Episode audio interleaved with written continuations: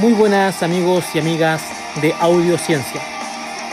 Me presento, soy Felipe Montesino y soy el creador de este podcast, así como de la página de Ciencias del Deporte y Salud. Si esta es la primera vez que escuchas este podcast, te cuento que es un podcast semanal, en donde tendrás a los mejores exponentes de la nutrición, entrenamiento y kinesiología que estén a mi alcance. Sin nada más que decir, espero que disfrutes de esta entrevista.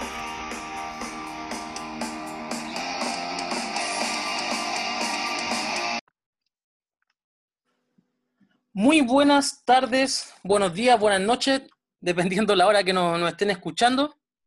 Eh, hoy tenemos un invitado un poco diferente a los demás. Y este chico que, invité, para este podcast se llama Gerluca Bustamante.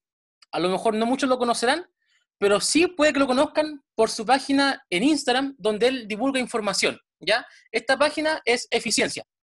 Eh, bueno, Gerluca eh, estudiante de último año de educación física. Eh, me gusta mucho su página donde divulga, encuentro que información de, de mucha calidad. Así que eso, ¿cómo está ahí, Luca? Muy buenas, Felipe, gracias por la invitación. En este momento me encuentro súper, súper bien, animado con el podcast y motivado a responder todas las preguntas y que echarle un poco. ¿Cómo estás tú? Bien, bien, aquí tomando un vasito con agüita para pasar un poco la calor, pero súper bien. Muy vale. Oye, Gianluca, cuéntale un poco a la gente, vos. ¿quién es Gianluca? Partamos por ahí. Bueno, como decía Felipe, me llamo Gianluca Bustamante Lombardo. Yo soy de la quinta región, específicamente de Quilpué. Tengo 22 años y estoy cursando el último año de educación física en la Universidad Andrés Bello.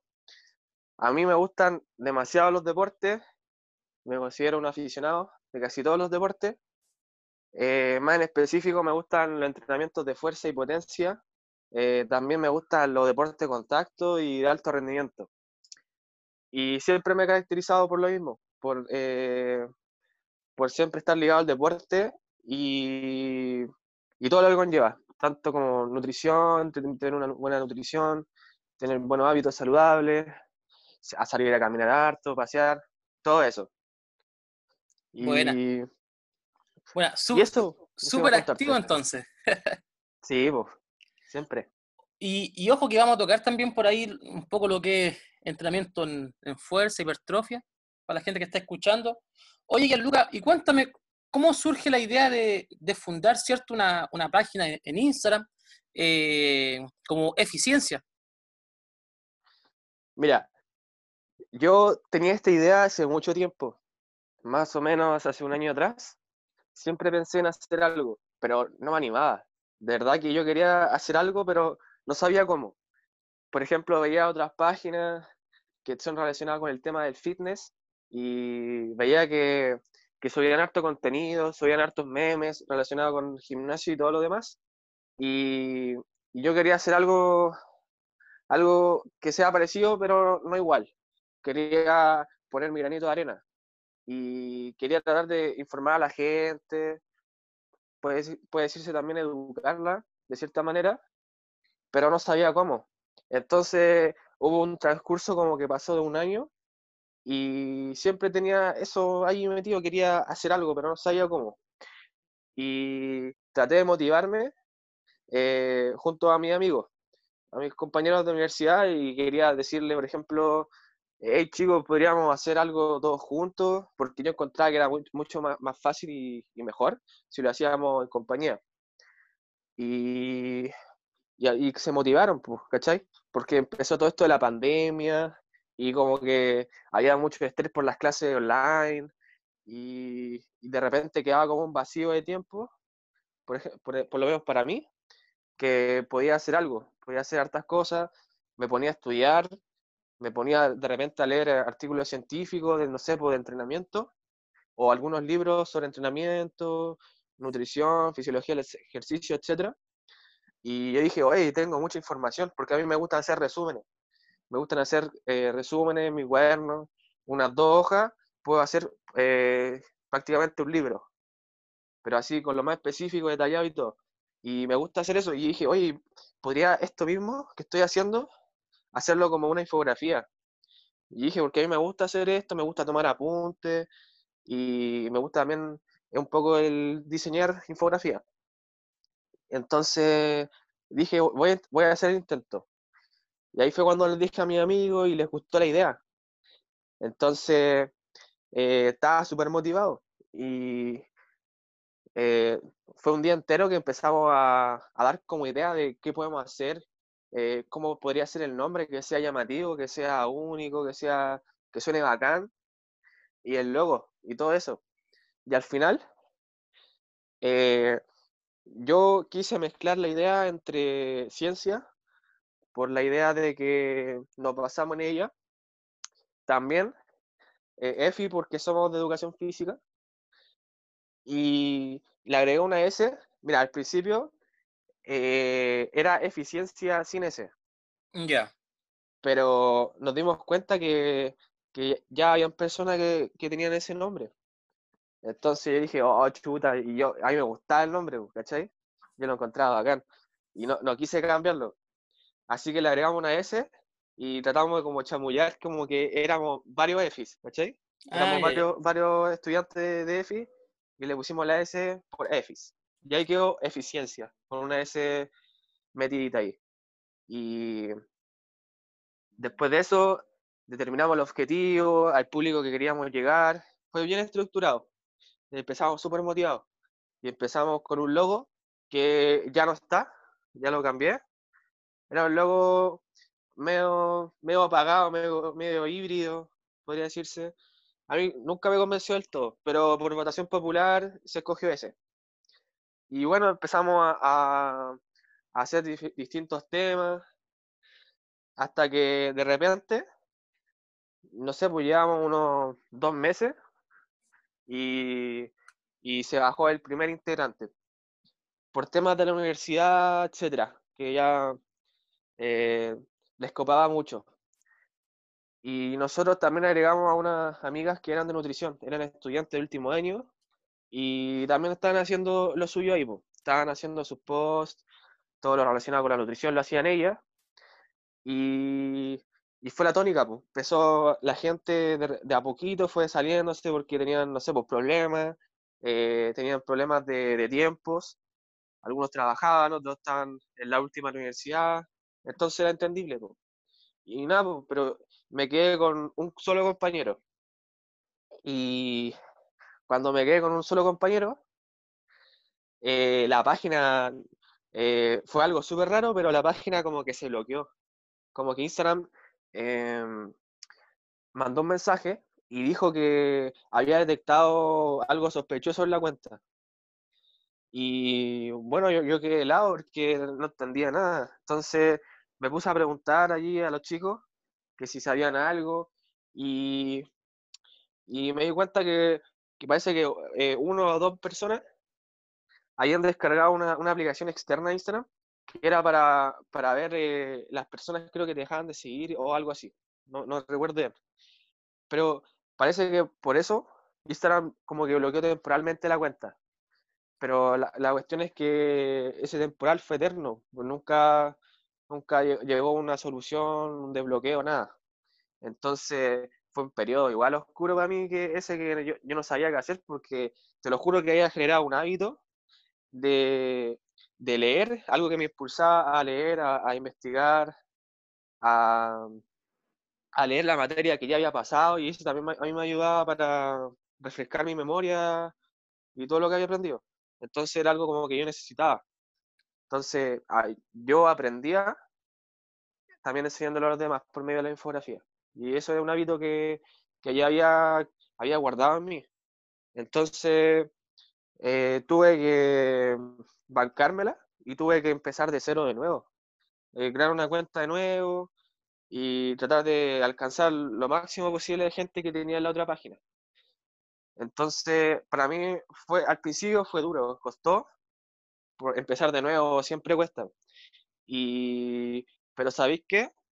Yo, yo pienso que fue lo mejor que me haya pasado eso y empezar de nuevo. Porque te lo juro que en el menor tiempo, yo creo que en el doble de menos tiempo que la página anterior, conseguí el triple de alcance, el triple de confianza en las personas, el triple de, de apoyo. Y en la mitad de tiempo también conseguí muchos más seguidores. Entonces, eh, y mejoré mucho la calidad de la infografía también. Yo ahora siento que ya, por ejemplo, yo ocupo Canva, ¿cachai? Lo más básico, pero ahora siento que ya tengo como una, una identidad de la infografía. Antes siempre como, como que lo hacía así nomás.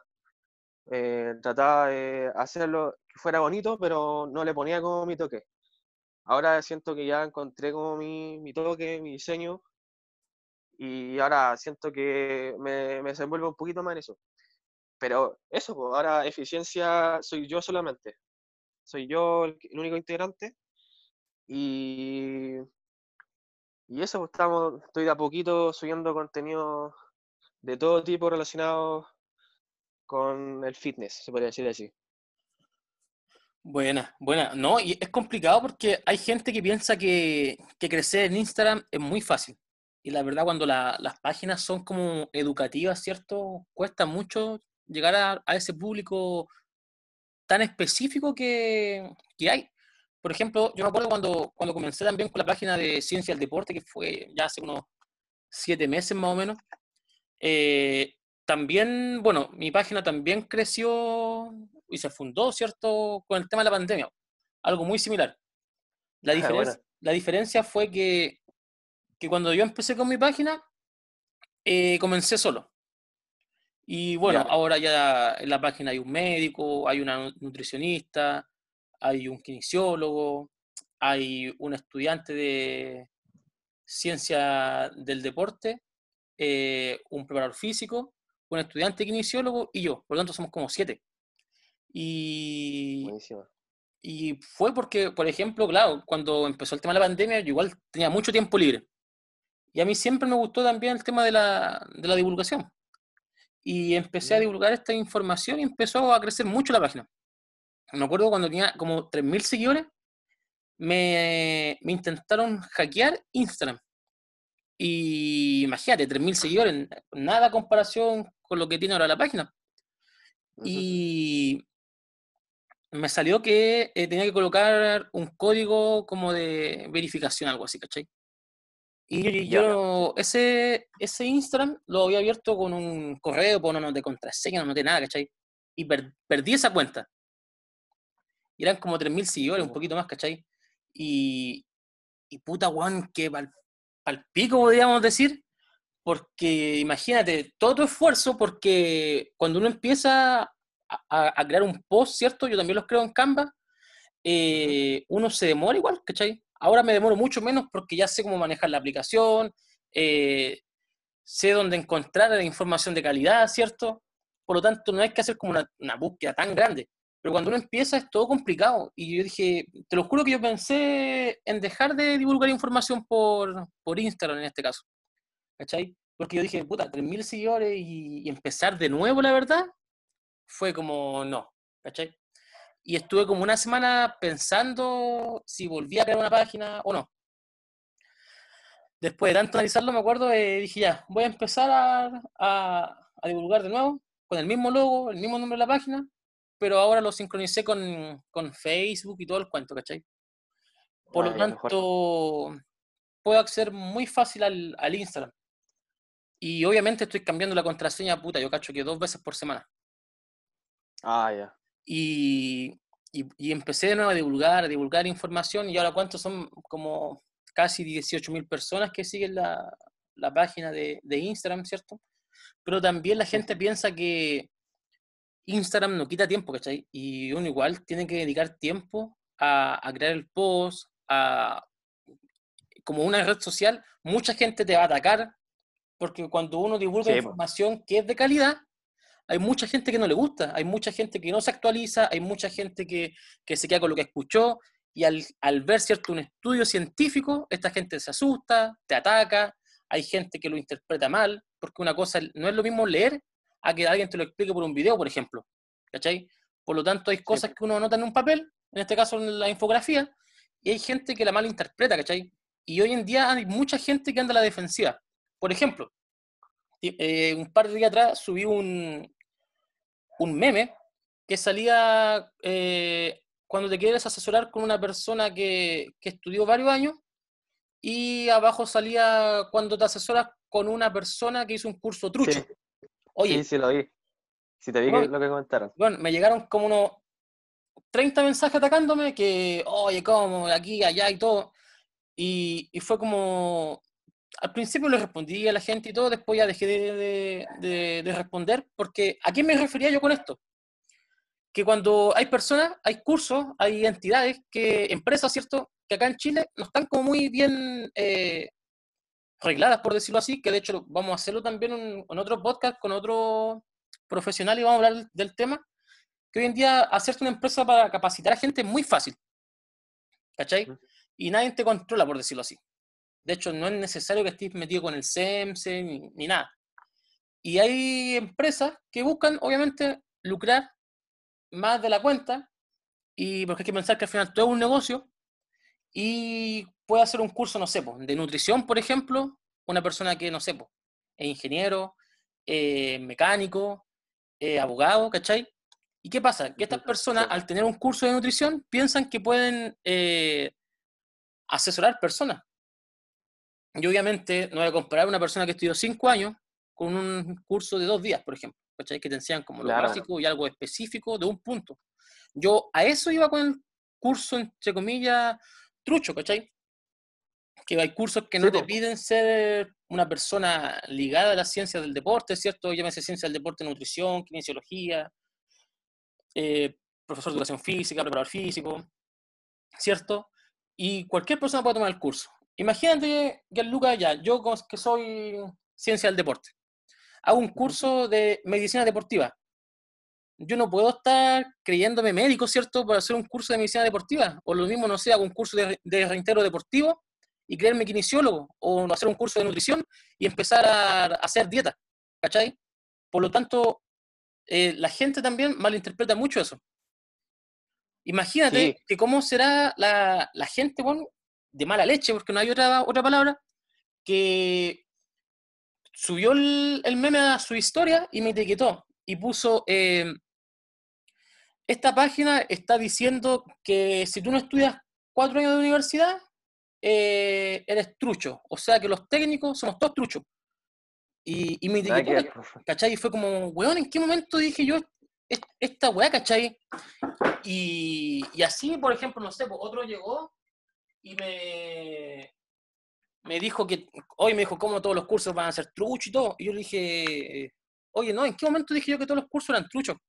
Yo lo que dije fue que habían gente que no es del área y hace curso y se cree, puta, no sé, pues nutricionista, eh, coach, que hoy en día la palabra coach está como muy manoseada, cualquiera es coach. Sí. Eh, gente que no es del área hace curso y ya poco menos se cree puta, más que profesional, pues, ¿cachai? Y, y me, me, llamó mucho la atención de un comentario también de Instagram que dijo que había gente que tenía título y, y son súper malos, ¿cierto? Y hay personas que, que no tienen ni un título universitario y puede llegar a saber más que una persona que sí tiene un título. Y, y también es cierto eso, ¿cachai? Va el tema de la vocación también. Yo conozco muchos claro. eh, colegas que tienen el título eh, ya sea técnico o universitario, y lo tienen de adorno, ¿cachai? O sea, no, no saben nada, como que lo hicieron por hacerlo, que no están ni ahí tampoco. Y hay gente, por ejemplo, yo que asesoro gente, tengo gente que, que, que sabe, pues, ¿cachai? Que lee, que por lo tanto no cualquier entrenador tampoco le va a decir, oye, tienes que hacer esto. Y esa, esta gente como lee, le va a decir, oye, pero esto no me sirve, o esto sí, ¿cachai? Por lo tanto, yo encuentro que ser un profesional eh, éticamente correcto, ¿cachai? El compadre tiene que perfeccionarse. ¿Y a través de qué te hay que perfeccionar? De los cursos, de los webinars, ¿cachai? Pero hay que ver la calidad también. Yo, por ejemplo, he hecho diplomado, Juan, de, no sé, pues, un año, y te lo juro, no he aprendido nada nuevo. Y hay cursos de un día que sí he aprendido bastante, y eso también lo puse en la página, ¿cachai? Porque la gente como que siempre en Instagram anda muy a la defensiva. Por lo tanto, cuando tu, tu cuenta también empieza a crecer, eh, siempre va a haber alguien que te va a comentar algo, nada que Imagínate que ayer subí un post de si acaso la hora del día afectaba cuando tú entrenas. Y esto se enfocaba sí. a la fuerza y hipertrofia. Y un compadre me dice, ¿Y qué pasó con la, La testosterona y la fosfocreatina? ¿Cachai? Y yo le puse, ¿qué tiene? Me dijo, ¿cómo que qué tiene? Me dijo, sí, con la testosterona aumentáis fuerza y toda la cuestión, aquí y allá. Después me estaba pidiendo las fuentes. En la misma infografía estaba el paper ahí pegado y todo. Por lo tanto, hay gente que, la gente piensa que Instagram lo ve como súper bonito y todo, que, oh, mira, tiene 17.000, 18.000, 20.000 seguidores, pero hay mucha gente que te ataca, ¿cachai? Tú pierdes mucho Sí. tiempo en Instagram, tú no ganas nada en Instagram, no, no hay un- no es como YouTube, por ejemplo, que te paga, ¿cierto? Eh, esto uno lo hace por, de vocación, ¿cachai? Lo hace porque le gusta divulgar, porque a mí la verdad me gusta divulgar, ¿cachai? Me gusta hacer una infografía, sentarme, y como tú dijiste, uno también va aprendiendo. Sí, siempre. ¿Tú y cómo lo haríais, por ejemplo, con esta gente que ataca las páginas, a los haters, creo que se llaman? ¿Te, te ha tocado, no? Eh, sí, pero yo creo que a ti te ha tocado mucho más, pues, obviamente. Me ha tocado, pero casos muy puntuales. Eh, mira, por ejemplo, a nosotros en la pedagogía ¿Ya? eh, nos enseñan en un ramo algo súper importante, creo yo, que puede marcar la diferencia. Por ejemplo, eh, se llaman los refuerzos positivos y los refuerzos que no son positivos. Por ejemplo, un refuerzo que no es positivo es una, una crítica que viene a atacarte, ¿cachai? Claro, como que viene simple- claro, que simplemente viene a decir, oye, ¿qué onda? Esto está mal, eh, estás haciendo las cosas súper mal, así como ninguneándote, y, Claro. y tu esfuerzo y tu trabajo echándolo por suelo. En cambio está el refuerzo positivo que te dice, por ejemplo, en este caso sería, oye, súper buen post, se agradece, no sé, pues eh, el esfuerzo, el tiempo que, que te tomó, pero yo le agregaría esto, ¿cachai? Y de todas formas, súper buen post, ¿cachai? Igual hay, hay una brecha súper amplia entre las dos cosas, ¿cachai? Claro. Entonces, eh, eso también marca la diferencia, encuentro yo, que las personas de repente, no sé, pues de repente tú podéis ver que le afecta harto un comentario o un post que hiciste y se sienten como atacadas, ¿cachai? Mm, sí. y en vez de, por ejemplo, mandarte un mensaje, hablarlo por privado, así, súper en buena, no, no hay por qué hablar en malo en verdad, eh, lo hacen público simplemente para, como para desacreditarte, ¿cachai? Que lo hiciste mal, que no crean en, en el post, no crean en tu, ya en tu credibilidad por suelo. Entonces, eso yo encuentro que, que debería cambiar. Deberían ser más pedagógicos en ese ámbito, porque de todo se retroalimentan. Todo, de todo uno se retroalimenta y aprende del feedback que tú das a las personas, después las personas te lo devuelven a ti de cierta manera. Y bueno, yo con todo esto los haters, igual me ha tocado a mí. po. De repente, cuando empecé con esta nueva cuenta de eficiencia, yo al principio eh, había subido un post que hablaba sobre los rangos de repeticiones. Hablaba sobre los rangos de repeticiones enfocados, por ejemplo, en hipertrofia, en fuerza y en resistencia.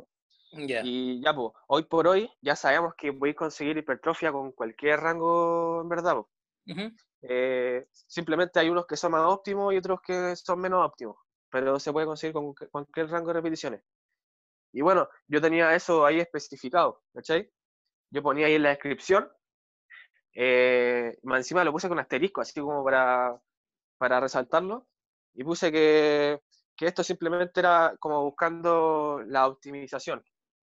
No, no era algo excluyente que dijera que si así de 1 a 5, eh, sí o sí es fuerza, si así de, de 6 a, a 12, sí o sí es hipertrofia. No, no era así. Era como, como la media o el promedio que siempre en los estudios científicos, que Claro. decían que te puedes potenciar más de este, tal, tal, tal. Y siempre llegaba, yo me acuerdo que llegó una persona que me dijo, oye, pero ¿cómo va a ser así? ¿Acaso yo voy a, yo voy a por ejemplo, hacer eh, eh, 10 repeticiones con, no sé, por pre-militar, con la pura barra, y ya estoy haciendo hipertrofia? Y cachai que lo, lo dicen, lo dicen así como, como que yo puse todo mal, y, y ahí yo le puse ahí claramente, yo trato de responderle igual así respetuoso, como, como para no, no caer en el juego de- y no, no estar picado. Y les pongo eh, que, que no, no dije nunca eso, que, que ese era el tiempo de leer en la descripción, ¿cachai? Entonces la gente no, no, hace eso, como que ve algo y dice, ah, está mal, y al toque escribe así. En vez de leer bien, puede que esté el paper, también me pega el paper, imagínate, y está en la descripción. Y no, no se dan el tiempo de leer. Entonces igual eh, vienen a dejar mal a uno y quedan mal ellos como que no son buenos lectores.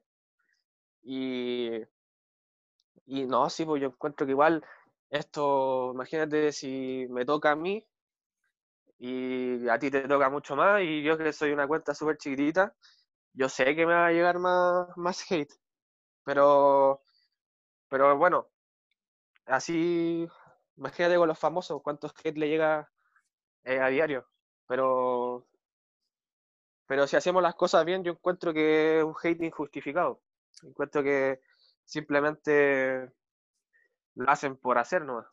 Yo tampoco estoy tan preocupado de eso. Estoy, estoy mucho más eh, preocupado de eh, que las personas eh, les sirva y puedan aprender algo de los posts. No sé claro. tú tanto. Sí, sí, obviamente. De hecho, por ejemplo, no sé, hablar, bueno, yo hablo mucho con un, con un, con un creador también de otra página de Instagram, que Afi Salud, y él es profesor sí, mío. Sí, lo conozco. El, profesor mío me hizo ética, me hizo metodología de la investigación y hablaba con el, con el profe Eduardo del mismo tema de, de los haters. Y me decía, ah, bueno, me decía, pero ¿qué te preocupáis tanto si al final en estadística no es nada que un guante, que uno te diga algo malo contra mil personas que te dicen algo bien, ¿cachai? Y, claro, uno al final no, hay que darle tanta importancia, pero imagínate, cuando hace un post y te demoráis, no sé, horas, por ejemplo, y después llega un compadre que ni siquiera lo lee, igual es, molestoso. A mí, por ejemplo, a mí me molesta mucho eso, ¿cachai?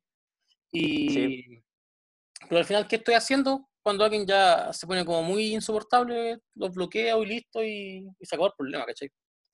al final un, seguidor más, un seguidor menos, no da, da igual. Y, oye, Gianluca, ya pasando a otro, a otro tema, eh, ¿por qué estudiar educación física y no a lo mejor, no sé, preparador físico o licenciado en ciencias del deporte? ¿Por qué, te, qué te llevó a estudiar educación física? Mira, es una excelente pregunta. Mira, yo cuando chico, yo tenía sobrepeso. Yo no tenía los mismos hábitos que ahora, no, no empleaba todo esto. Y tenía problemas tenía problemas de autoestima, también tenía problemas en el colegio, tú cachai, por los niños que siempre son crueles y molestan a los demás. Eh, tenía, eh, bueno, poco amor propio y siempre me sentía mal, pues. Pero después llegué como a, a octavo básico y eh, yo me fui interiorizando por los deportes pero mucho más, porque yo podía ser gordito, pero igual hacía deporte, ¿cachai? Yo jugaba fútbol, también andaba en skate, me gustaba harto la patineta, y después de eso yo empecé a, realizar deportes de contacto. Me gustaba el kickboxing en ese momento, y, y ahí empecé como a bajar un poquito de peso. Ya entrando en primero medio, conocí a un profe que, que ahora fue mi profe, imagínate, fue mi profe de primero a cuarto medio, y también fue mi profe en la universidad. Y este profe se llama David González.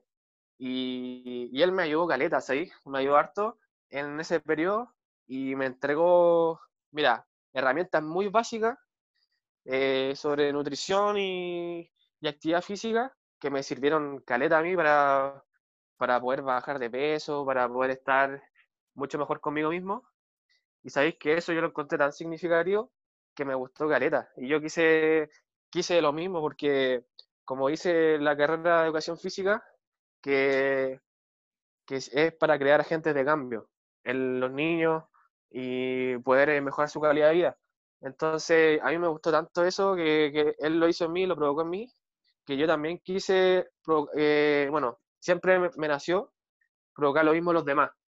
Eh, enseñarles, transmitirles algo positivo, hacer un agente de cambio para que ellos mejoren, sean mejores personas, con valores y mejorar su calidad de vida, como también mejoró la mía. Y eso me marcó tanto que yo dije, ya, ¿sabes qué? Yo quiero ser igual, quiero ser un profe de EFI y quiero hacer un buen cambio. Quiero, quiero ayudar a los niños, quiero ayudar a, las personas, no solamente centrarme en niños, sino ayudar a todas a las personas que lo necesiten. Y, así fue como eh, tuve ese empujoncito para estudiar educación física. Y mira, el primer año de educación física, yo digo que me lo farré, que fue, fue como probar así. Eh, era como que estaba ausente, estábamos avión y no estudiaba mucho. Pero ya después en segundo medio, o sea, verdad, el segundo año, ya me puse las pilas y dije, oye, pero yo de, esto quiero hacer mi vida, yo de esto quiero vivir y quiero, no quiero ser uno más, no quiero ser uno del montón, quiero ser uno que, que sobresalte y que sea bueno en lo que hace, que le ponga amor a lo que hace y por ende va a ser bueno. Entonces empecé, te lo juro que cambié tanto, cambió tanto mi promedio y todo. Yo estudiaba y yo eh, leía y ponía en práctica lo que leía. Me puse a entrenar mucho más y puse a entrenar, eh, pero, pero serio. Y ahí empecé con el periodo de todo esto de ganar masa muscular, de todo esto, que ahora me encanta. Y no falté a ningún entrenamiento, me puse súper disciplinado con todo lo demás. Tenía una disciplina súper buena de estudiar, entrenar, comer y descansar. Y, y así hasta ahora. Mira, ¿y por qué yo, yo escogí educación física y no escogí, por ejemplo, preparador físico? Porque la carrera que tú estudiaste no está acá en la quinta región. Entonces, eh, podías escoger entre dos o tres carreras que se relacionaban con la actividad física. Y yo escogí educación física porque, por lo mismo, porque a mí me marcó algo que fue dentro de la aula, fue dentro de la, de la clase del colegio. Y a mí me gusta, me encanta ayudar a los niños, ayudar a los chicos más adolescentes. Me gusta ser un profe, el, el nombre de profesor, que ahora también está muy usado malmente. Eh, me gusta la docencia, me gusta enseñar con pedagogía. Y entonces yo siento que si una persona tiene un objetivo que es netamente de entrenamiento, yo le voy a decir que a lo mejor la pedagogía la educación física no es lo suyo. Pero si él quiere eh, y le gusta enseñar cosas como habilidades motrices básicas, juegos, ser extrovertido, ser eh, carismático, ser un, un, buen profe, yo digo que, que, sí sería interesante estudiar educación física, que, que podría aportar cosas a los niños, niñas, adolescentes, y, y es lindo porque uno recibe mucho cariño por los niños y niñas. Entonces, si tú tenés buen, como te dije, eres buen, eh, carismático, tenés una motivación que irradia, que puedes contagiarle a los demás, capaz ser un profe de educación física si sea tu, tu vocación. Pero si eres una persona, no sé, eh, más eh, erudita, más evaluativa, más analítica, por ejemplo, que te gusta harto entrenar gente, capaz si ser un PF sea mucho mejor opción para ti. Pero yo tengo, por ejemplo, compañeros que estudiaron la carrera sin siquiera saber si en verdad era su vocación. O sea, que se tiraron los leones y vieron qué, qué pasaba. Y muchos dejaron la carrera. Y algunos, eh, yo les veo que no tienen ese entusiasmo por enseñar y siguen en la carrera. O sea, yo encuentro que eso igual es un arma de doble filo, que o pueden después ponerse las pilas y ser buen profe, o que no puedan ser un buen profe del todo, o hasta incluso que ni siquiera ejerzan en la pedagogía, ¿cachai? Pero, pero eso, yo encuentro, creo que toqué todos los puntos que quería tocar sobre la pedagogía. No sé si te quedó un poquito claro. Sí, no, puta, totalmente de acuerdo. Yo me acuerdo cuando, no sé si tú sabes, pero yo primero estudié preparador físico, ¿cachai? Y la verdad estudié preparador físico eh, porque me gustaba la actividad física, ¿cachai? Ese era como mi, mi, gran argumento. Y bueno, también era cabro chico y no, no sabía también para dónde iba la micro, ¿cachai? Pedagogía nunca me gustó, la verdad, en educación física, porque en ese entonces lo asociaba mucho al, al colegio, ¿cachai? Hoy, y de hecho, hoy en día es como la eterna eh, pelea que el profesor de educación física es para el colegio, que el preparador físico es como para el gimnasio, y ciencia del deporte, que es lo que soy yo ahora, eh, investigación. ¿Cachai? Sí. Y no, y no es tan así, de hecho, eh, claro, un, por ejemplo, un preparador físico no puede trabajar haciendo clases en un colegio, pero sí puede hacer talleres, ¿cachai? Pero yo encuentro que si el profesor de educación física, ¿cierto? Se capacita después, puede eh, dedicarse al entrenamiento deportivo fácilmente, ¿cachai? Eh, y va todo, como tú dices, que un, un tema muy importante, esa palabra que es la vocación. Yo creo que si tú tienes vocación en el trabajo que, que, sea, no solamente educación física, preparador físico, ciencia del deporte, cierto, kinesiología, lo que sea, eh, si tú tienes vocación, puta, te va a ir bien, te va a ir, bien siempre, ¿cachai? Pero si no tienes vocación, nunca te va a gustar lo que tú estás haciendo en verdad, ¿cachai? Y yo creo que por ahí también podemos ver en, todas las carreras, ya sean universitarias o técnicas, que el primer año es cuando se va más gente, ¿cachai? Porque ahí uno se da cuenta que no, o piensa que era diferente la, la carrera o, simplemente no te gustó no, ¿cachai? Por lo tanto, yo creo que es sumamente importante tener la vocación, porque yo, yo cuando estaba en el colegio, cuando era chico, siempre el, puta, el, mejor profe era el de educación física, ¿cachai? Que era el que sabía llegar más contigo, que puta, que vamos a jugar la pelota, ¿cachai? Que lo, lo pasáis bien, ¿cachai? Te, te enseña a través del movimiento. Por lo tanto, la tarea yo creo que del profesor de educación física hoy en día es pero sumamente importante. Hay gente que piensa que ser profesor de educación física es pasarle una pelota a los niños chicos y ya, ahí está, que, que jueguen. Y no es así, ¿cachai? Sino que para muchos niños hoy en día el profesor de educación física es, su superhéroe, su, el profesor con el que mejor se llevan, el profesor que mejor llega a los alumnos, ¿cachai? Por lo tanto, pero hay que tener vocación. Yo por eso no, no quise estudiar educación física y, preferí ciencia del deporte, ¿cachai?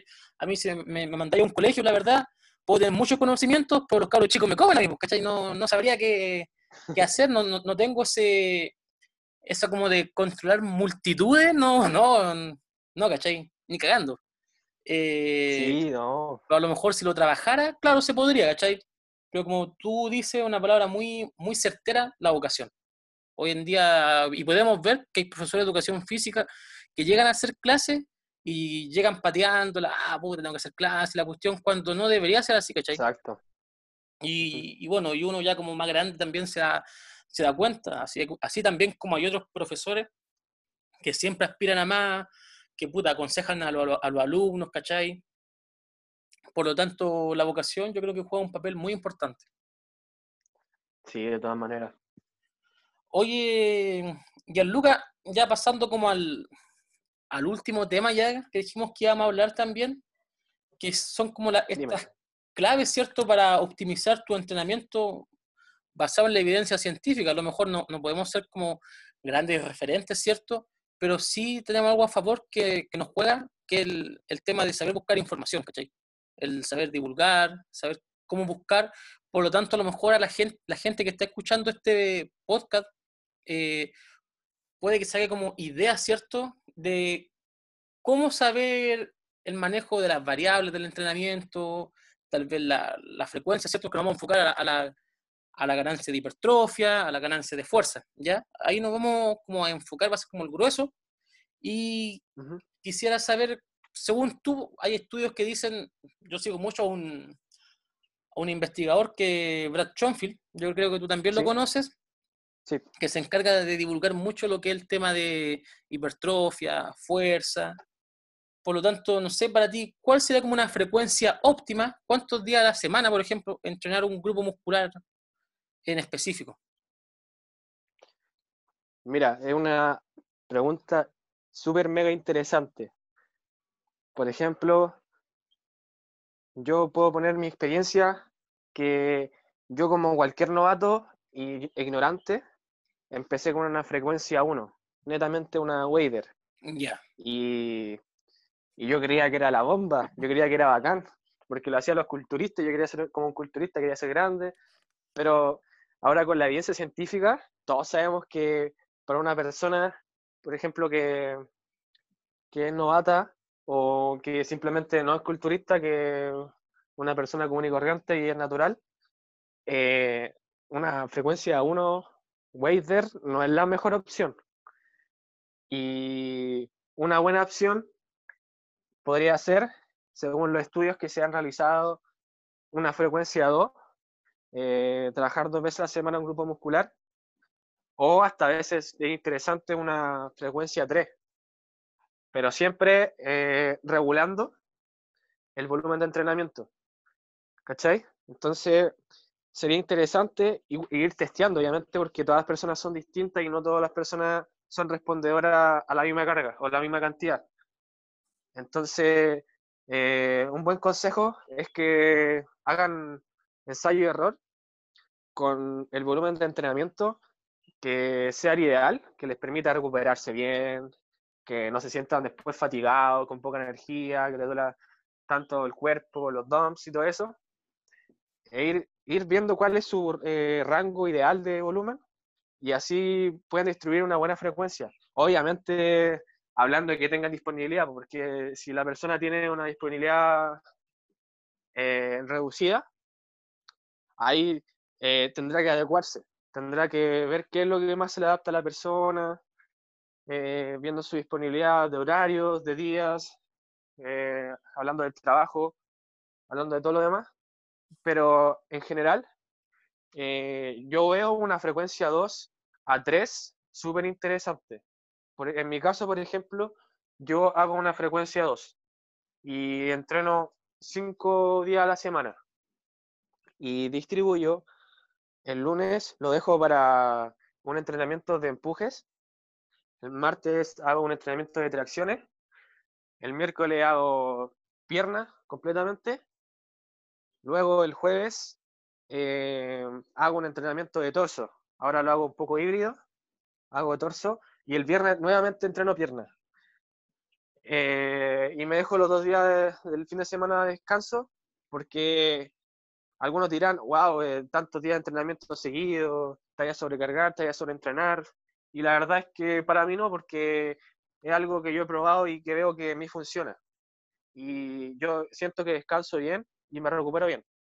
Y además también yo regulo las intensidades de los entrenamientos y trato de no ir siempre a matarme, así ir al fallo y, y quedar con el sistema nervioso frito después y, no alcanzar a recuperarme.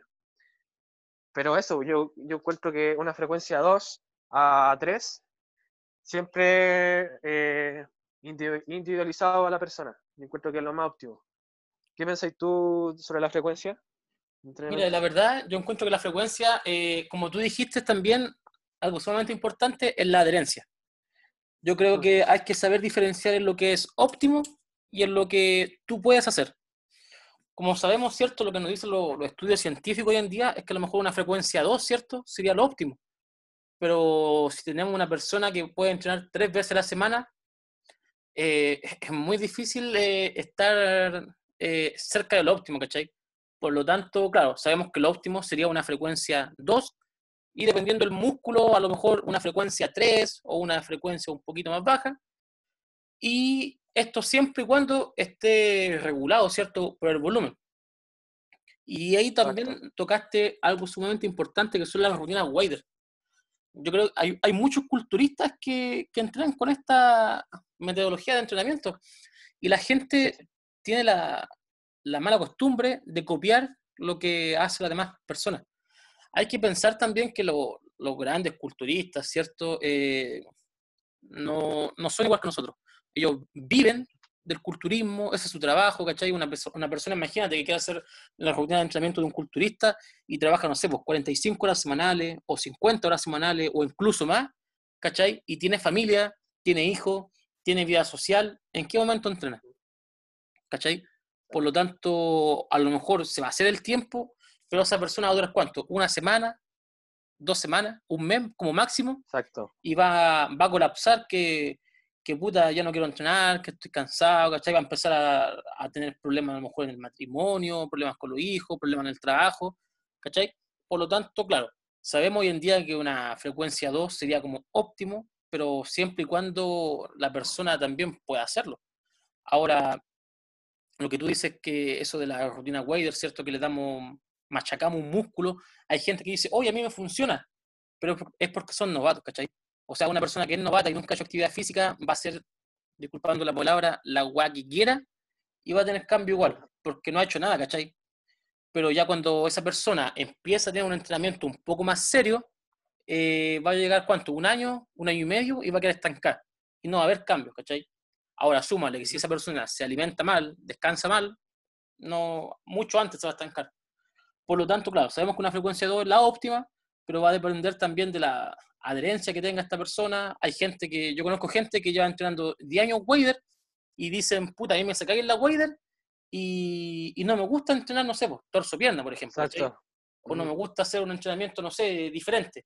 Y si les da adherencia, ¿cierto? Y no quieren como competir tampoco, no quieren algo tan estético, que sigan con la wader, ¿cachai? Porque les gusta eso, ¿cachai? Lo, lo desestresa. Sí, pues.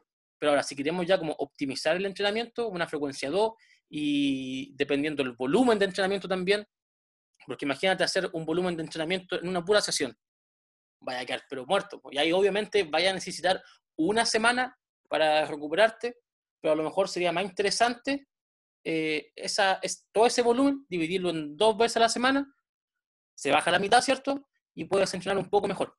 Yo creo que eh, es sumamente importante lo que tú dices del tema de la adherencia y lo óptimo que no muchas veces van de la mano. Oye, eh, Gianluca, y el tema del volumen, ¿tú más o menos cuántas series piensas que sería como lo, óptimo para optimizar la hipertrofia? Porque se habla de, un volumen eh, mínimo, un volumen medio y un volumen como ya un volumen máximo permitido. ¿Tú, trabajarías todos los músculos por igual o, cómo lo hacías tú? Mira, muy interesante. Eh, sobre el tema del volumen, hay muchos estudios que te dan los rangos que siempre promedian, que siempre ven más ganancias, que optimizan y buscan un volumen ideal. Y yo encuentro que eso está súper bien, está súper bacán. Puedes sacar mucha nota de eso, puedes ponerlo en práctica. Pero también pienso que, que a la larga eh, uno tiene que buscar como su volumen ideal, que tiene que, como te dije anteriormente, a base de ensayo-error, tratar de encontrar su volumen ideal, porque eh, muchas veces las personas de los estudios son, pueden ser personas entrenadas o desentrenadas, y, y no sabemos cuál es la realidad de la persona que, que lo está leyendo, por ejemplo, y quiere eh, replicar ese volumen. Pero obviamente, como dicen los los estudios, que también hay que guiarse por eso, por ejemplo, para un, grupo muscular que es grande, eh, no debe ser igual de entrenado que un músculo que, que, es más pequeño. Te pongo un ejemplo fácil, práctico. Por ejemplo, para poder entrenar el dorsal ancho, eh, debe tal vez requerir un poco más de volumen que entrenar, por ejemplo, el bíceps braquial. ¿Cachai? Entonces, eh, no sé, pues a la semana capaz te ponen en el estudio que la espalda lo ideal sería tener un volumen de 8 y capaz eh, los músculos pequeños que pueden ser del, brazo podrían ser eh, la mitad o un poquito más. Entonces, uno ahí va, va probando y va viendo, por ejemplo, yo una forma que lo puedo descubrir como mi volumen ideal es cómo me recuperaba el día anterior. Porque yo al principio, como todo novato, yo creía, wow, si, si al otro día me, dolía el cuerpo era porque mi entrenamiento fue, fue la raja, ¿cachai? Entrené bacán. Y bueno, a, mí eso me gustaba igual, porque a mí me gustaba sentir como el dolor del otro día, era como placentero igual para mí, porque yo creía que eran como marcas de guerra, por decirte así. Pero después me fui dando cuenta que en verdad eso no era, no era un indicador de que tu entrenamiento fue eficiente, pues nada que ver, al contrario. Simplemente eh, fue demasiado el desgaste del cuerpo y lo reflejaban los dolores. Y, así fui yo. po. Fui como disminuyendo cada vez más entrenamiento porque, como te dije, yo hacía wader y machacaba el músculo, como dijiste tú. Entonces, obviamente con eso el cuerpo sí te habló el otro día. Y capaz te duele 3, 4, 5 días más. Y al final terminé recuperándote la otra semana. Y así fui yo. Fui probando y al final dije, oh, wow, para entrenar el brazo, a mí me, me funciona tres series por sesión. Como yo entreno dos veces a la semana, serían seis series totales a la semana por grupo muscular del bíceps. Y del tríceps también sentí lo mismo. Y dije, uff, esto me sirve. Y por grupo muscular grande, a mí me funcionó el doble. Yo hacía seis series, a la, seis series totales por sesión de un grupo muscular grande. Y a la semana, bueno, hacía 12. Y al final quedé así. Y, y siento que me recupero súper bien, que rindo súper bien, sesión tras sesión, no tengo problema, no me influye el rendimiento y siento que tengo una buena supercompensación. Entonces, yo, yo creo que esa es una, una buena forma para poder ver cuál es el volumen de entrenamiento ideal para cada persona. Porque, bueno, la ciencia siempre te da un rango, jamás te da algo exacto, como decir, ya, 5 es el volumen ideal, no hagan otro. No, pues te da como, por ejemplo, de 8 a 12 podría ser interesante. Claro, eso lo dan para que nosotros probemos y vemos cuál es el que más se adecua al de nosotros. Claro, sí. Y eso, Sí, mira, hay, de hecho hay un, un metaanálisis del año 2018, si no me equivoco, eh, que te habla del volumen de entrenamiento total que se hace en una semana. Por ejemplo, tenemos que el, como el volumen mínimo efectivo, que serían de 4 a 6 series por grupo muscular. Obviamente este volumen mínimo efectivo podría ser enfocado en personas que están comenzando a entrenar, eh, personas que, no sé, vienen eh, saliendo de una lesión, ¿cierto? Luego vamos a tener como el, el volumen medio, por llamarlo así, que va de los 6, no sé, hasta los 15 eh, series por grupo muscular. Y después tenemos como un volumen máximo, ¿cierto?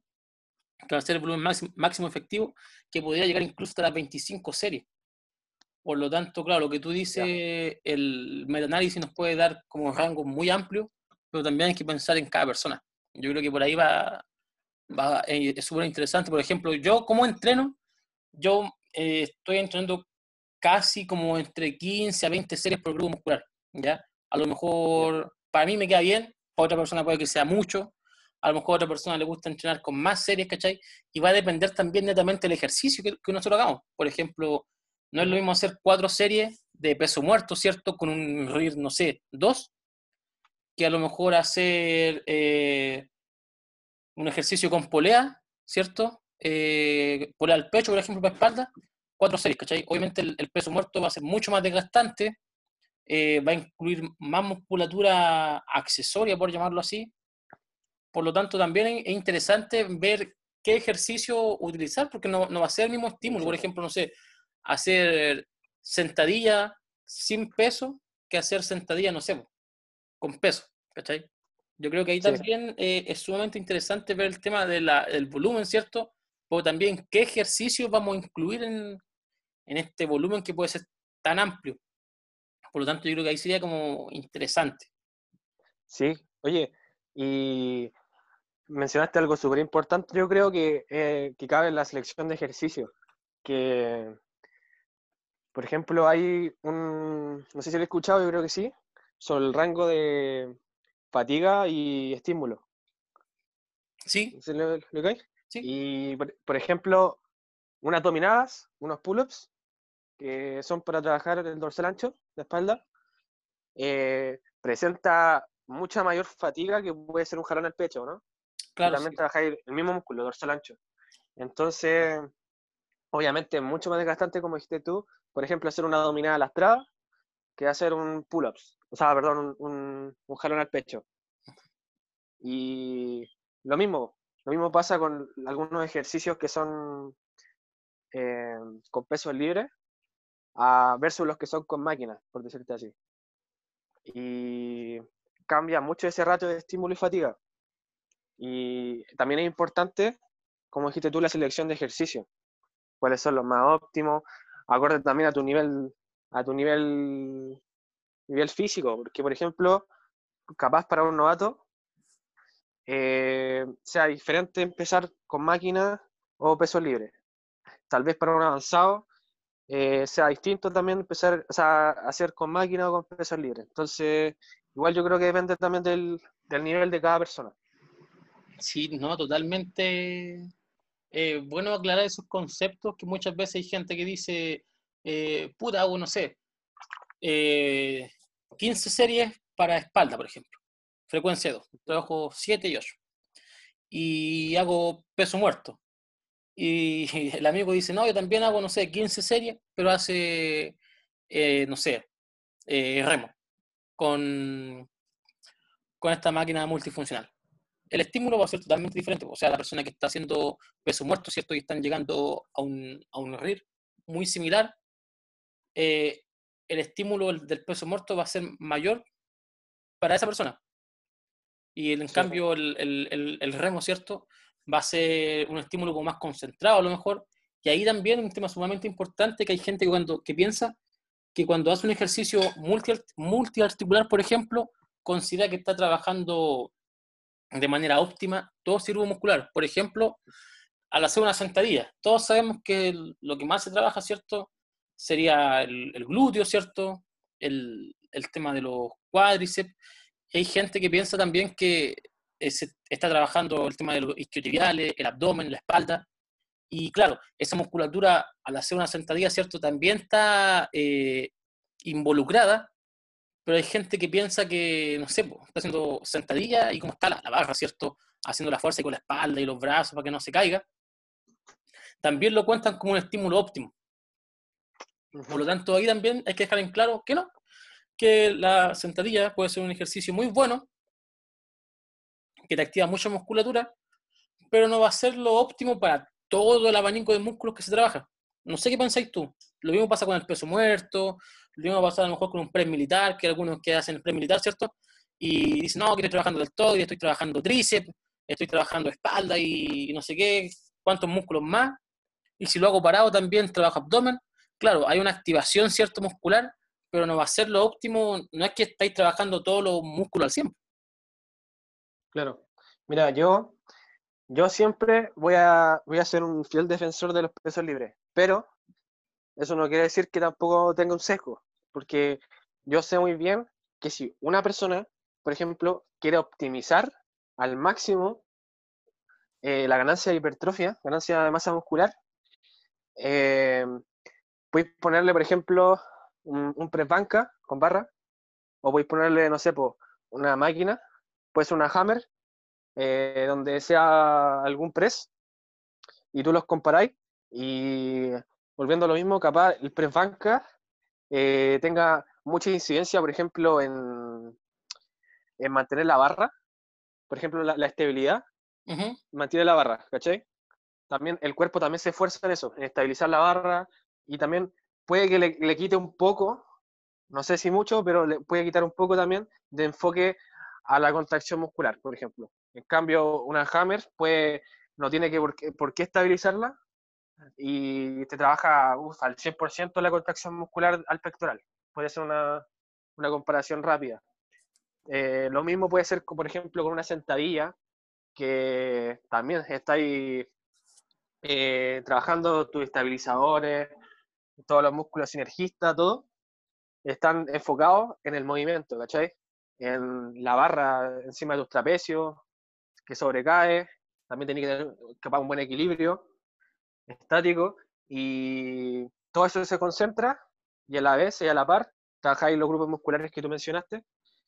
Y si lo, eh, lo comparáis, por ejemplo, con una sentadilla jaca, tal vez el cuerpo se olvida de todas esas variables que dije anteriormente y se enfoca simplemente en, en bajar y subir y contraer el cuádriceps, ¿cachai? Entonces, también es importante lo que estáis mencionando. Sí, ¿no? Eh, interesante igual. y, por lo tanto, tú, ¿cómo lo harías, por ejemplo, si te llega una persona novata? Yo creo que empezaríais con ejercicio en máquina, ¿cierto?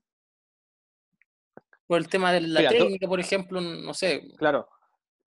Pero mira, yo encuentro que, que todo depende. Yo encuentro que esa es como mi palabra que siempre la digo. Cuando me preguntan algo así, yo digo, todo depende. Por ejemplo, depende de la persona, de la capacidad de la persona, si es novata, si es, si es intermedia, si es avanzada. También depende de, del lugar, por ejemplo. Si es en, en su hogar, si es al aire libre, si es en un gimnasio, también la disponibilidad de material, si se dispone con material, si se dispone con poco material, si se dispone con un gran material, puede ser un gimnasio con máquina y todo eso, que también es un factor. Y, y ahí yo veo, ¿qué es lo más interesante? Por ejemplo, el ejemplo que tú me diste, si una persona novata, eh, y se puede contar, por ejemplo, con, con máquinas, con pesos libres, etcétera, lo que yo encontraría que sería óptimo sería priorizar netamente la técnica, que la persona eh, aprenda bien la técnica sobre los ejercicios, cómo, cómo funciona su cuerpo y cómo poder sacarle partido a, a toda, toda la, la, cadena que forma su cuerpo. Si, por ejemplo, la persona que es novata eh, tiene una técnica muy, muy precaria, muy pobre, trataría de, como dijiste tú, poder eh, ocupar las máquinas como, como una herramienta que me pueda ayudar a que la persona pueda adoptar una técnica base. Y cuando veo que la persona ya adoptó una técnica base, yo, eh, lo personal, agregaría también ejercicio eh, de peso corporal, pero adaptado. ¿Cachai? Para que la persona vaya formando una, una base a nivel de fuerza y que alcance la mayor, la mayor cantidad de, de adaptaciones neurales, que es la que se obtienen al principio, que son netamente fuerza, que eh, adquiere muy rápido, ¿cachai? Muy, muy rápido, adquiere esas adaptaciones y ahí, pues recién ahí, eh, cuando veo que la persona ya domina la técnica, ya tiene un, nivel básico de fuerza, ahí yo le podría eh, implementar ejercicios de peso libre, donde vea que la persona ya domina la técnica, se nota cómoda y obviamente con ejercicios individualizados para la persona, de acuerdo a su objetivo, etc. Y ver que tenga progreso. Por ejemplo, si la persona cuando empezó hacía 5 push-ups y veo que ahora ha implementado todo lo que te dije, ahora la persona ya hace 10 push-ups y la hace con una técnica prolija, mucho mejor que la con la que empezó, yo veo que entonces vamos por buen camino y veo que, que se cumplió con todos los principios, con todas las variables y la persona va progresando. No sé qué pensáis tú sobre la misma pregunta que me hiciste. Sí, pero yo partiría, obviamente, tenemos que saber que si una persona novata no está, eh, no ha estado nunca en un gimnasio, por ejemplo, eh, yo utilizaría, obviamente, como tú dijiste, no sé, antes de mandarla a una sentadilla, por ejemplo, a, trabajar músculo, no sé, eh, ejercicio en máquina, por ejemplo, yo creo que es una muy buena estrategia, ya, no sé, a lo mejor una extensión de rodillas, ¿cierto? Para el tema de trabajar cuádriceps o máquina guiada, ¿cierto? Pueden ser, no necesita tanta técnica y obviamente yo creo que aquí es, importante que el entrenador sepa también que, un ejemplo, voy a tirar un número. Para una persona que no trabaja, no, sabe la técnica de la sentadilla, ponte tú que para tener esa técnica como base, ¿cierto? necesita hacer 100 eh, sentadillas. ¿Ya? Esa persona puede hacer esas 100 sentadillas, no sé, en tres meses para aprender ese ejercicio o lo puede hacer en tres semanas. ¿ya? Por lo tanto, yo creo que sería óptimo a lo mejor, fuera de la planificación de entrenamiento, trabajar lo que es solamente técnica. ¿ya? Obviamente va a depender si la persona tiene eh, horario libre, ¿cierto? Eh, si calza el horario y todo el cuento. Pero yo creo que sería óptimo trabajar la técnica afuera de la planificación. Uno le hace su planificación, ¿cierto? Idealmente, una persona novata eh, tampoco no sabe calcular bien el, el RIR, ¿cierto? Por lo tanto, ahí ya sea como, no le podías decir tú a una persona novata, eh, ya hace este ejercicio y con tres repeticiones en recámara, por ejemplo. No, no va a saber esa persona porque no va a saber cuál es su máximo, cuál es su fallo, por eso también es importante evaluar y ahí ya sería más interesante como el tipo, el, clásico, ¿cierto? No, hipertrofia hace, no sé, pues cuatro series, diez, repeticiones, ¿ya? Ahí sería como algo más, pero que una persona novata, ¿cachai? No va a saber controlar su, su, su, carga, no va a saber controlar cuando está fatigada, esa persona puede pensar que, no sé, está llegando al fallo y puede sacar, no sé, pues, cuatro, cinco, seis repeticiones más. Y, y fuera de eso, eh, trabajar lo que es técnica. Y ahí, como te digo, yo soy una persona, no sé, un, un número, estoy tirándolo, necesita 100 veces hacer ese ejercicio para eh, adaptarse a la técnica, ¿cierto? A lo mejor puede ser que ese ejercicio, esas 100 veces la haga en 3 meses o la haga en 3 semanas. Y obviamente si controla bien una técnica, vamos a poder colocar más peso, vamos a, a lo mejor a sacar más series, más repeticiones, por lo tanto va a ser como más óptimo. No sé qué, qué pensáis tú. No, yo estoy de acuerdo. Estamos de acuerdo al 100% igual. Yo siempre he dicho, bueno, en verdad la base de todo, de todo objetivo, yo encuentro que siempre es la técnica, porque la técnica es la que, por la que se empieza. Yo creo que en cualquier pirámide sobre entrenamiento, puede que yo encuentro que la técnica siempre debería priorizarse, dependiendo igualmente de, del deporte, obviamente va a depender, pero yo, yo hablo netamente sobre entrenamiento las personas que quieren entrenar y mejorar su composición corporal, yo encuentro que siempre la técnica es lo que manda. Puede ser si hace una, una técnica pobre y simplemente quiere levantar más peso, yo encuentro que en verdad no estoy haciendo mucho eh, en la balanza, la técnica pesa y te puedes lesionar, capaz eh, la contracción no es efectiva, eh, son repeticiones que, no, que son vacías, no sé si escuchabas del volumen basura, que estáis acumulando simplemente levantamiento por levantar y en verdad te estáis despreocupando de la técnica, de la contracción, etc. Y como te dije, la técnica es lo primordial. Y más, más, pero más, si es que es en personas que están partiendo recién. Imagínate, ponía una persona que es novata a, hacer press banca. Yo he visto personas que son súper delgaditas que están empezando y los ponen a hacer eh, press banca con la barra y muchas veces no se la pueden, a veces los codos una posición fatal, casi un press guillotina, ¿cachai? Entonces hay que tener ojito ahí también, pues, cómo, cómo implementan eso de la de cómo mejorar la técnica. También no sé si ha pasado que de repente las personas que son principiantes, ¿sí? Van como enfocados en, mejorar el tiro y quieren, quieren solamente entrenar, quieren machacarse, quieren eh, entrenar duro, así no pain no gain. Y tú cuando le enseñáis la técnica, le digáis un buen tiempo para que aprenda la técnica, como que se motivan y dicen, puff, esto no es lo que yo quería, no era lo que yo esperaba, es muy lento el progreso. No sé si te ha pasado también eso, ¿no? Claro, sí, la gente quiere de hecho, lo he comentado con un amigo, es que la gente quiere eliminar, no sé, 10 años de no entrenar, 10 años de alimentándose pésimo, ¿cierto? En un mes en gimnasio. Y no es, no es tan simple, o sea, si te demoraste 10 años en destruir tu cuerpo, no esperís que en un mes o en dos o tres meses vaya a volver a, a tenerlo como cuando era antes, ¿cachai? Por lo tanto, claro, la, la gente tiene que saber que, que es un proceso, que es lento, ¿cachai? Porque si fuera, fuera un proceso eh, rápido y todo, y ahí también ojo con los, con los profesionales que dicen, no, en tres meses te dejo máquina y todo, no es así. Si fuera así de fácil, no, no tendríamos la, la obesidad que hoy en día tenemos acá en Chile, no tendríamos todo el problema de salud que liga la, la obesidad, ¿cierto? Que es una pandemia y lamentablemente las políticas públicas tampoco acompañan.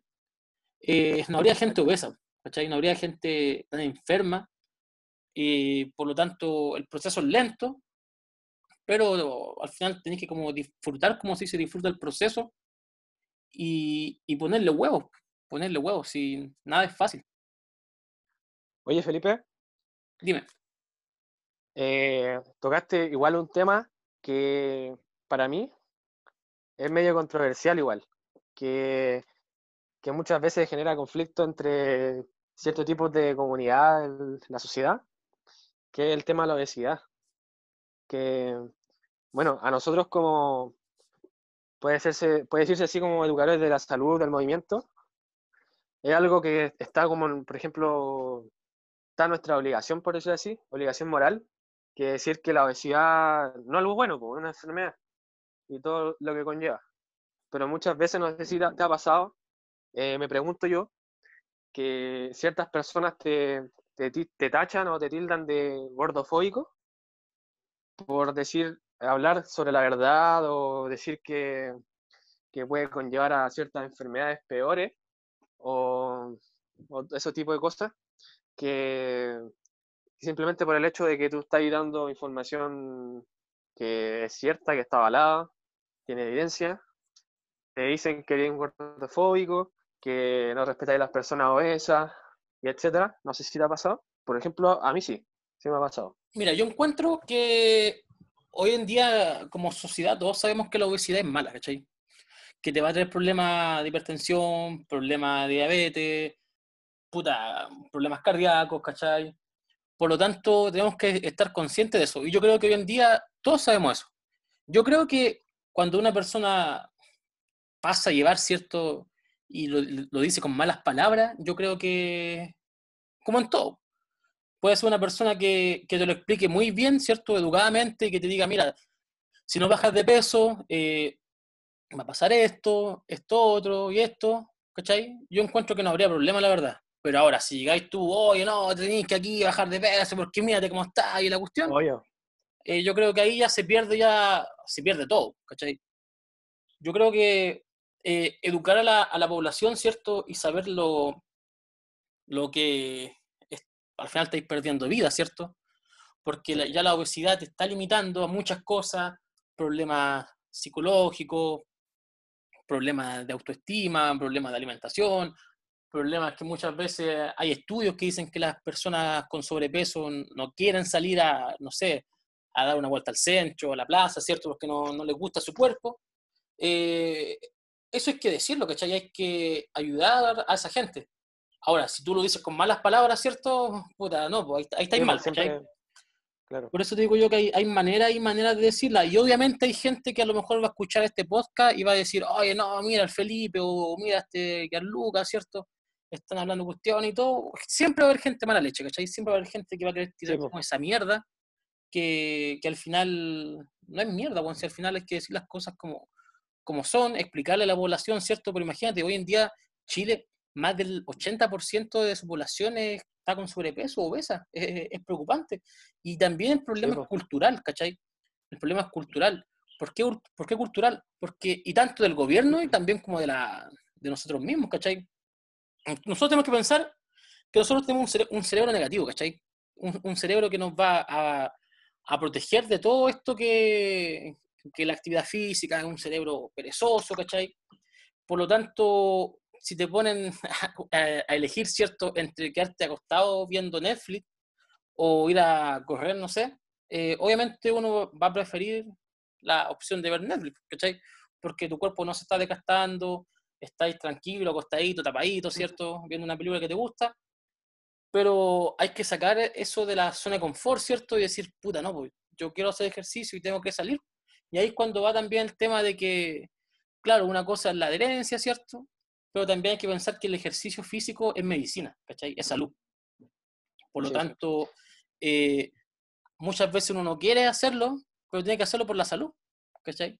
Por ejemplo, una persona a lo mejor con sobrepeso no va a querer hacer actividad física, pero tiene que entender que es por su salud, ¿cachai? Por lo tanto, ahí va a tener que decir, puta, no, tengo que hacer actividad física, ¿cachai? Y aunque no quiera, eh, va a tener que hacerlo igual o buscar estrategias, ¿cierto? Porque al final es, su salud la que está en, juego. Y ojo, no quiero que se malinterprete que, que toda la gente que coordina, ¿cierto? Vaya a hacer actividad física porque tienen que hacerlo y toda la cuestión, ¿cachai? No. Pero explicarle a la gente las consecuencias, porque imagínate, Gianluca, que si tú inviertes mil pesos en deporte, en actividad física, te ahorra entre cuatro mil a seis mil pesos en medicamentos. ¿Cachai? O sea, si el gobierno invierte en actividad física, ¿cierto? Un millón, se está ahorrando en gastar en medicamentos para, en contra, ¿cierto? De la diabetes, de la hipertensión, qué sé yo, entre 4 a 6 millones de pesos. O sea, claro, eh, ahí es cuando uno se pregunta también, ¿cierto? Oye, o sea, el gobierno nos quiere gordo. Puta, no sé, ¿cachai? Pero si te, si ahorráis, no sé, por cada un peso que tú gastáis en, salud, ¿cierto? o sea, en, deporte, perdón, te ahorras de 4 a 6 pesos en medicamentos. Yo invertiría eh, más plata en actividad física, ¿cachai? En a lo mejor arreglar las canchas, en crear más recintos deportivos para que la gente eh, salga a hacer actividad física. ¿Cachai? Porque uno dice, mira, yo donde vivo es un pueblito súper chico.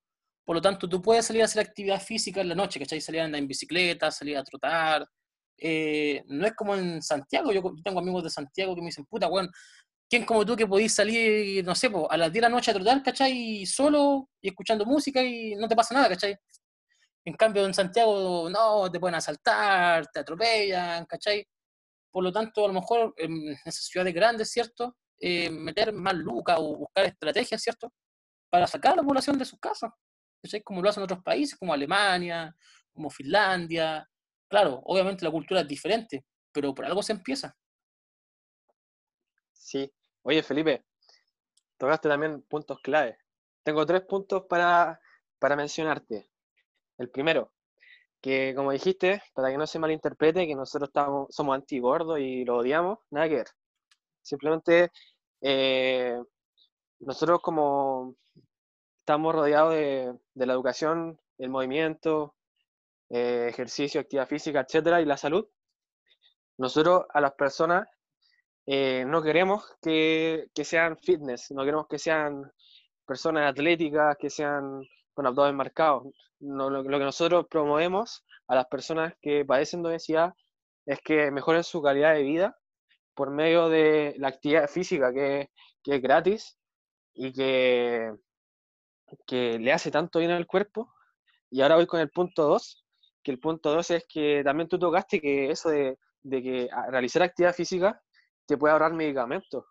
Yo también, yo subí un post hace no mucho que hablaba sobre las personas que criticaban a las personas que tanto hacían actividad física, que salían a caminar, que hacían caminar al cerro, etcétera, y le decían, wow, que, ¿por qué te, te esmeras tanto en hacer actividad física si todo, de algo no vamos a morir? ¿Cachai?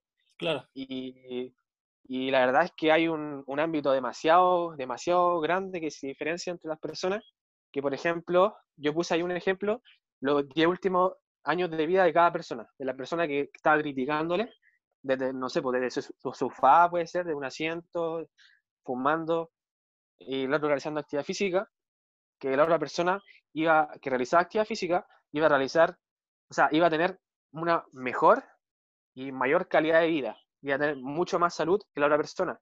Quizás la otra persona, los últimos 10 años de vida, podría, no sé, estar postrada, estar medicada, capaz de tener alguna enfermedad neurodegenerativa, metabólica, etcétera, cardiovascular, y capaz la otra persona que sí se cuidó, que implementó hábitos saludables, actividad física a temprana edad, que es lo que más se recomienda, capaz esa persona, imagínate la diferencia, pueda tomar en brazos su nieto, pueda llevarlo a caballito, pueda salir a pasear con él, pueda bailar con él. Y yo te juro que yo creo que todo abuelo quiere eso con su nieto. Capaz hasta papá puede ser que a veces eh, son muy tempranas las enfermedades y puede pasar eso. Entonces, mejorar la calidad de vida es lo primordial. Acá se pueden olvidar más o menos del fitness, el rendimiento, etcétera, entrenamiento. Esto habla sobre mejorar la calidad de vida de cada persona. Imagínate las personas que padecen de dolores musculares, dolores de articulaciones, tendinitis, etcétera. Esas cosas con estudios científicos dicen que pueden disminuirse o podrían hasta disminuir su probabilidad de, padecerla si hubiesen realizado actividad física a temprana edad. Entonces, la actividad física es una herramienta poderosa, puede ser una medicina preventiva, yo creo que la mejor que existe. Y, el punto 3 que quería tocarte era una pregunta al hueso, cortita y súper simple. ¿tú crees, Felipe, que hoy por hoy eh, la sociedad trata como de normalizar eh, el sobrepeso o la obesidad? Mira, eh, yo creo que, que al final, obviamente, como, como sociedad se ha normalizado, ¿cachai? Por algo también están las cifras de sobrepeso y obesidad por las nubes, ¿ya? Ahora, por ejemplo, cuando fue? Ayer fui al, al mall y acompañé a mi pareja a comprarse ropa y, y la ropa como deportiva era como toda chiquitita, ¿cachai? Por ejemplo, no sé, una talla L era como muy chica, ¿cachai?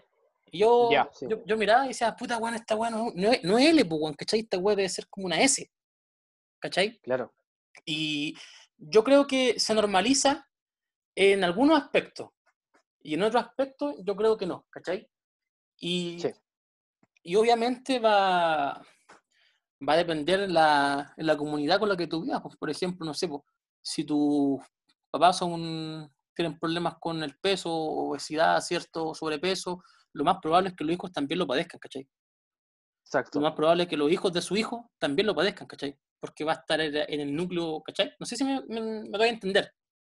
Sí. Por lo tanto, es, es, complicado un tema. Yo, yo creo que se, se, normaliza en algunos aspectos, pero como te digo, en otros aspectos no. Y es lo mismo, por, por ejemplo, te hablaba con una nutricionista y me decía, idealmente cuando en todas las familias, ¿cierto?, están con sobrepeso o son obesos, idealmente que todos se coloquen con un régimen para bajar los porcentajes de grasa. No sacáis nada con estar ahí tú comiendo, no sé, pues, eh, atún, ¿cierto? lechuga, ¿cierto? Ensalada o, o, pollo, lo, lo, que sea, ¿cierto? Y al lado se están mandando, no sé, bueno, una chorrillana. ¿Cachai? Exacto. Por lo tanto, es importante también ese apoyo psicológico para esa persona que quiere bajar de peso, eh, apoyarla. ¿Cachai? Y la, la, idea es que todos se coloquen eh, con la idea de, de, de bajar de peso para apoyar a esta persona. Sí, y eso, que la, la, obesidad y el sobrepeso es multifactorial, que puede tener distintos factores que la pueden conllevar a eso. Tanto puede ser algo cultural, algo socioeconómico. Imagínate que igual eh, la mayoría de las personas que tienen menos recursos son las que más padecen de obesidad. Entonces, también ahí hay algo del gobierno que, que también está fallando. Claro, sí, sí. De hecho, por ejemplo, hablaba también de ese tema y hay gente que dice, no, si comer, comer sano, entre comillas, eh, no es tan caro. Pero cuando, por ejemplo, compré un kilo de pan, que vale lucas, un kilo de pan te, te sacia mucho más que comer, no sé, eh, un atún que vale 800 pesos y ponle una lechuga que valga, no sé, 500 pesos, ya tienes 1300 pesos, y comen dos personas ese atún, ¿cierto? Con lechuga, en cambio, con el kilo pan, pueden comer cinco personas.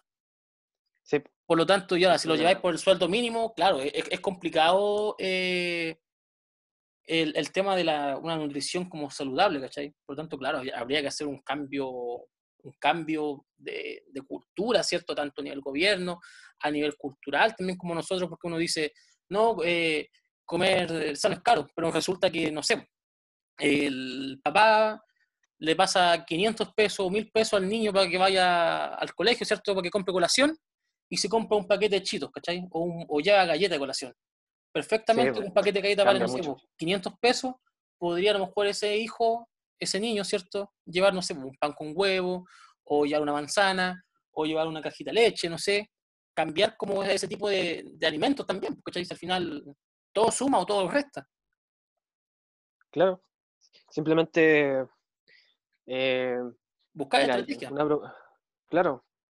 O mejorar hábitos también, que se vuelva un hábito capaz, que, que los padres inculquen y ayuden a, su hijo a, a esto, porque simplemente que se muevan más, que jueguen más, que capaz eh, puedan incorporar la flexibilidad de lo que ellos comen. Capaz no restringirle del todo los alimentos que les gustan, pero sí que tengan una base sólida de alimentación balanceada y buena, que les pueda dar energía para moverse, de vez en cuando puedan comer algún capricho, pero que no sea la base de su, de su nutrición, para no decirle dieta. Entonces, esos son hábitos que pudiesen eh, prevenir la obesidad en los niños también. Claro, totalmente. Y ahí va también el tema cultural que yo nombro. Yo me acuerdo cuando chico salía a jugar a la pelota en la noche, salía a jugar a la escondida, a la tiña, que íbamos trepando sí, árboles. Bueno, divertido. Eh, vamos, no sé, a lanzar piedra al, canal, ¿cierto? Hoy en día tampoco los niños están como de por sí la urbanización ha tenido cosas buenas y cosas malas. O imagínate un niño en la cuarentena en una casa pequeña, eh, ¿qué va a hacer? Va a ver tele, va, no sé, a jugar, a jugar en el PlayStation, en el Wii, qué sé yo, ¿cierto? Pero va a estar ahí, por dentro de la casa, no va a hacer mucho el movimiento. ¿Por qué? Porque si sale afuera, puta, vive en, un, en una parte más o menos mala, puede que al niño a lo mejor le pase algo, le llegue una bala, lo choquen, lo atropellen, ¿cierto? Por lo tanto es complicado, es, es, es complicado. Y, sí. y, y, cada vez con el tema de que se van construyendo más casas, se van destruyendo áreas verdes, las casas son pequeñas, por lo tanto eh, es complicado pedirle a un niño a lo mejor que haga actividad física y claro, igual puede hacer actividad física en la casa, ¿cachai? Puede hacer, no sé, eh, ver un video y hacer lo mismo que hacen en el video, ¿cierto? Para que se mantenga como movimiento, pero el niño también va a querer jugar y a lo mejor, no sé, la cancha le queda a una hora de ida, una hora de vuelta o media hora, ¿cachai? Al final, y los papás trabajan todo el día. Es complicado, ¿cachai? Por lo tanto, a lo mejor uno dice idealmente que el gobierno, no sé, construyera, no sé, alguna cancha, alguna de estas canchitas como que pueden jugar básquetbol, a la pelota, ¿cierto? Cada ciertos metros, cada ciertos kilómetros. De hecho, en Brasil, por ejemplo, tú caminas y, no sé, cada dos cuadras hay una cancha de, fútbol o de futbolito o de baby, ¿cachai? Pero claro, también la, cultura es otra, ¿cachai? Eh, ellos viven fútbol, ¿cachai? Y ojo, Brasil también no es un país como económicamente así tan admirable y todo, también tiene pobreza, también tiene delincuencia, ¿cachai? Pero es otra cultura también. Sí, y también con eso que dijiste, a mí, por ejemplo, acá en la quinta región, carecemos de ciclovía. Claro. No, no hay nada. En Viña hay algo, pero no conecta con nada, entonces también las ciclovías encuentro que son una, una herramienta muy buena para implementar que las personas anden más en bicicleta y menos en auto. Sí, sí, totalmente. Oye, Lucas, estoy viendo la hora, ya se nos ha pasado, pero volando ya. Eh, ¿En serio? Algún, ¿Algún consejo que queráis dejarle a la, a la gente que, está escuchando esto? ¿Algunas palabras, algo, como para ir despidiéndonos? ¿Consejo sobre? Eh, lo que tú quieras. Algo que a lo mejor eh, no te dijeron cuando comenzaste a estudiar educación física y te diste cuenta de ahora y a lo mejor tú puedes decir, puta, si me hubiesen dado este consejo, eh, hubiese sido diferente? Mira, voy a tocar dos puntos para darles consejo a las personas.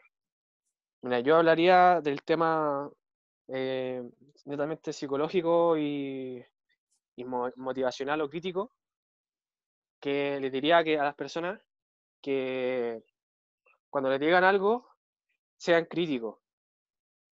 Con esto me refiero a que no crean fehacientemente todo lo que dicen. También tengan un nivel crítico y cuestionenlo todo. Que la verdad absoluta a veces no es absoluta y pueden que hayan otras verdades. Que sean personas críticas, que tengan un razonamiento crítico para poder saber discernir de las verdades y las que lo son.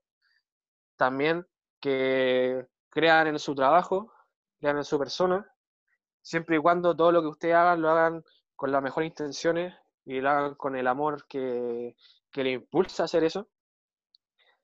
También que se crean el cuento, porque yo, yo pienso que cada persona es más que una máquina, también es un mundo y que irradiamos energías positivas y que todos podemos crear cosas maravillosas. Y ya netamente a los consejos que le daría a las personas que quieren mejorar su nivel físico en general, les voy a decir unos consejos cortitos, así como tips, para que lo pongan en práctica. Yo lo primero que le diría a las personas que no le tengan miedo al entrenamiento de fuerza, que el entrenamiento de fuerza es por decirse así, lo que el cuerpo necesita para desarrollarse. También, si tú, persona, quieres eh, progresar, quieres eh, ganar masa muscular, quieres perder grasa, por capaz por salud o capaz por meramente estético, que te informes bien, que si puedes, consultes con un nutricionista para que te asesore. Eh, también los pilares, el superávit calórico, el déficit calórico, con la suficiente ingesta de proteínas. Otra cosa importante, la hidratación, mantenerse hidratado más en estos tiempos calurosos, beber harta agua. También, otra cosa, que no sean todos unos, unas personas restrictivas que no se basen solamente en comer ensalada y pescado, ensalada y atún y solamente agua. También que vivamos, que seamos personas que tenemos una vida, que podamos también disfrutar. Eso no quiere decir que porque somos ligados al fitness vamos a tener que comer toda nuestra vida agua, lechuga y atún. Que nosotros también podemos disfrutar, que lo más importante es la adherencia, que nos a adherir, y la flexibilidad. Porque yo pienso y creo enormemente que la flexibilidad conlleva la felicidad, hasta rima. Y otra cosa importante, pero muy importante, el descanso dormir lo suficiente para poder recuperarse. También el dormir es un medio terapéutico que te ayuda a reponerte. Y esos son los tips, los consejos que podría darle, acuerdo de mi experiencia y lo que dice la ciencia. No sé qué más agregar los consejos. Yo creo que está bien ahí. Sí, no, súper bien, súper, súper bien. Eh, bueno, Gianluca, darte las gracias, ¿cierto? Ya llevamos más de una hora hablando. Así que agradecerte y, eso, más que nada, a seguir en contacto, ¿cierto? Y idealmente que a la gente le guste también esto. O sea, al final lo que uno intenta es ayudar, ¿cierto? Aportar nuestro grano de, arena. Y si a alguna persona no le parece algo de lo que hablamos, eh, está en su derecho también. Como tú dijiste, esto no es la verdad absoluta, son dos compadres hablando nomás. y eso, agradecerte Gracias a ti, Felipe. Así que ahí estamos en contacto.